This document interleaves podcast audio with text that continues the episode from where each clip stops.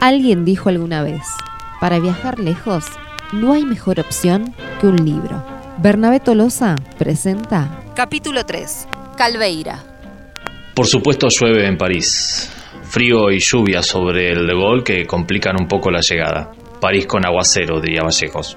El cielo gris, los bares llenos, las luces lo iluminan todo. El francés suena hermoso. Camino un poco sin saber, creo que busco perderme, pero el Sena te ubica por su sonido inundado e inundando todo. El Sena crecido, con ella a su margen y todas las luces destacándose en el horizonte. Es todo muy románticamente literario. Hacia un lado se impone la Torre Eiffel, hacia el otro se imponen las dos torres de Notre Dame, en el centro del Palacio de Justicia.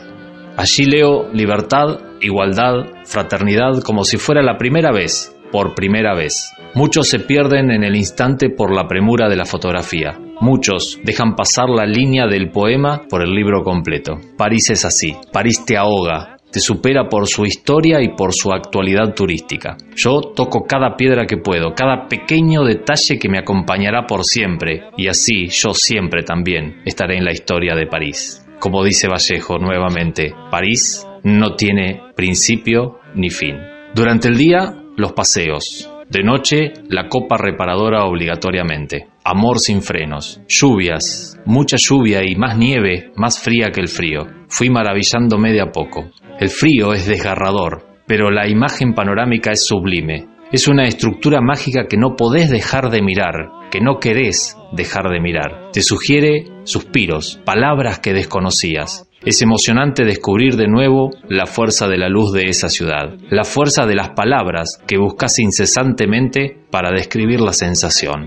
Del universo de la literatura por París pasaron casi todos. De ella hablaron muchos más. París desde la Torre Eiffel, el Sena cruzando su rostro. Hasta la poesía respira más fuerte desde ahí. Todo, todo es pura emoción todo sentimiento que me indica que mañana ya no seré el mismo, porque seré aquel que soñaba de chico estar en esta ciudad. Desesperado, bajo de la torre y busco poesía, Baudelaire y Rimbaud me responden inmediatamente desde una vereda ahí a la vuelta de la Sorbona. El mejor transporte de los sentimientos sigue siendo las palabras. Imaginar, pensar y soñar con algo para luego traducirlo en palabras sigue siendo mágico. Para el que lo cuenta, y para el que escucha también. Ir de un sentimiento a otro a través de las palabras es siempre buscar algo más allá. Las primeras palabras sobre París fueron desde la ficción.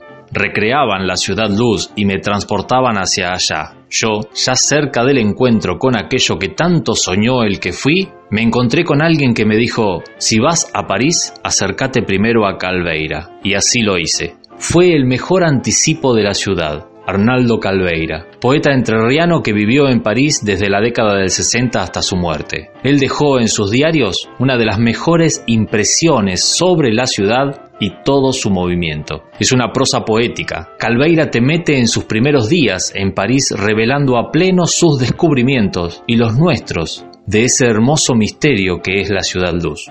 Calveira es dueño de una obra literaria muy singular. Él alcanzó la narración, alcanzó la prosa, el teatro, pero nunca dejó la poesía.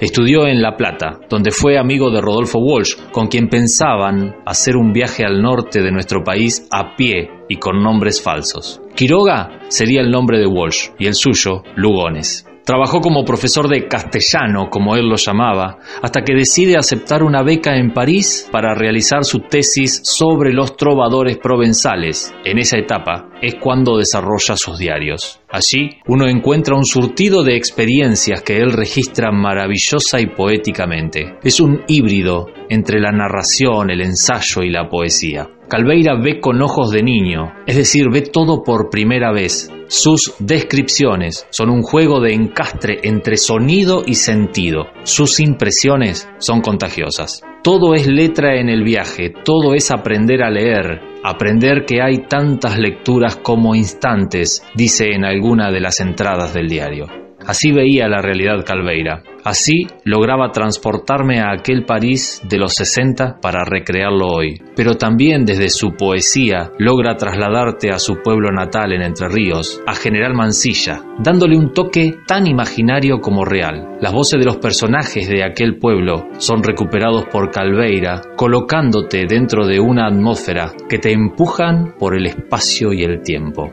Calveira, el amigo de Desire, el amigo de Cortázar, el amigo de Pizarnik. Calveira el que estaba en la misma línea que Juan L. Ortiz o que su maestro Carlos Mastronardi. Calveira sale del sentido común del mundo literario, hace de lo íntimo algo para todos. Declara significantes que no significan más que en el alma, gestos poéticos que forman una cinta de Moebius entre su humanismo, su pueblo natal, su provincia, París y las palabras. Desconfío de los adjetivos porque envejecen rápido, decía. Para él, el problema esencial de la poesía era el adjetivo y no el sustantivo. Buscaba los poemas que se bastaran a sí mismo, así como en ellos el sonido con una dosis de silencio justo. Diario francés. Vivir a través del cristal es el título completo del libro. Un curioso título para la obra que es más que un diario de un escritor. Hay en ella un énfasis en la verdad, en lo sagrado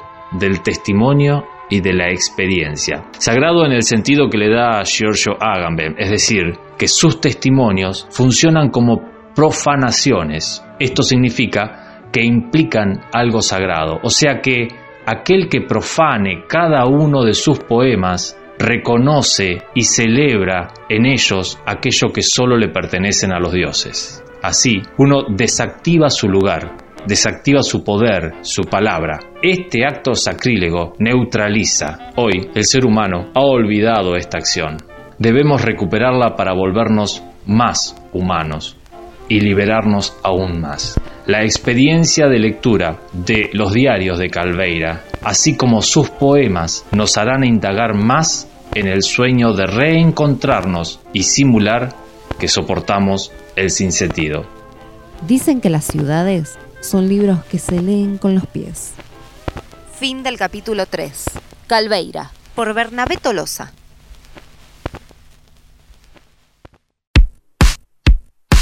En Nocturnia escuchamos a Le Coupe con La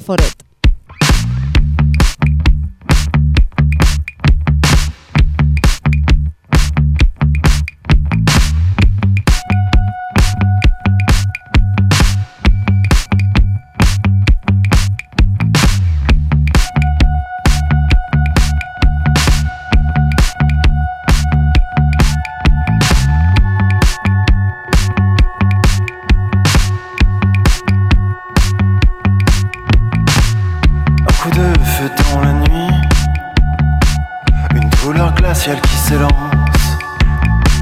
la forêt soudain qui frémit, puis s'installe le silence. Tu te tiens là assourdi, tu prononces la sentence. Le deuxième coup est parti et fait bientôt la différence. Dans la forêt, je te retrouve valeur opportune, un rendez-vous improvisé sous la lune. Sourire crispé.